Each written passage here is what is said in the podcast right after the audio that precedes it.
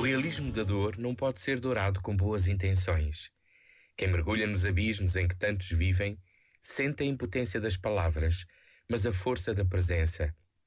E é essa presença corajosa na convicção de que é possível fazer mais e melhor pelos irmãos, comprometendo todos numa vida mais digna, que é verdadeiramente evangelizadora.